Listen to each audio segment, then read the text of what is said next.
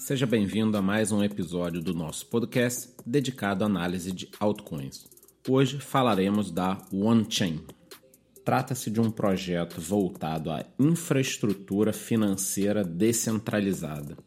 E o que seria esse monstro de nome? Calma, é muito fácil. Nada mais é do que os serviços financeiros que estamos acostumados a utilizar há anos, só que dessa vez na blockchain com muito mais confiança.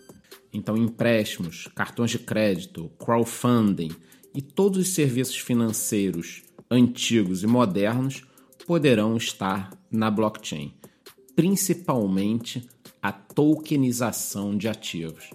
E não é à toa que a Nasdaq, a grande bolsa eletrônica americana, está de olho nesse mercado. Afinal de contas, muitas empresas estão migrando de IPOs, ou seja, ofertas iniciais de ações, para ICOs, que são as ofertas de moedas. Sendo assim, a OneChain é um projeto que sai na frente. Primeiramente, utilizando tokens ERC20 da rede Ethereum para entrar no mercado e posteriormente lançando a OneChain 1.0 com seus próprios tokens One.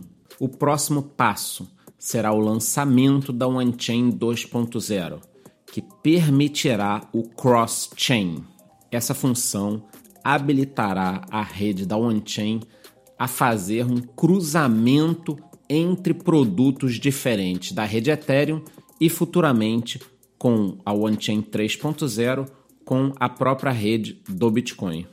Para que você entenda melhor, isso funcionará quase como uma exchange descentralizada, permitindo a troca de ativos financeiros diferentes na rede da OneChain.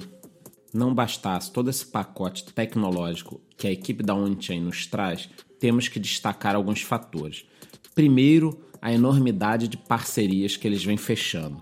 E aqui eu destaco a parceria com a ZGC, um projeto chamado 3333, onde eles querem formar 30 mil talentos em blockchain, 3 mil lideranças, 300 startups e 30 unicórnios, que seriam empresas que valem mais de um bilhão de dólares. Ou seja, eles possuem projetos muito audaciosos em parcerias com outras empresas.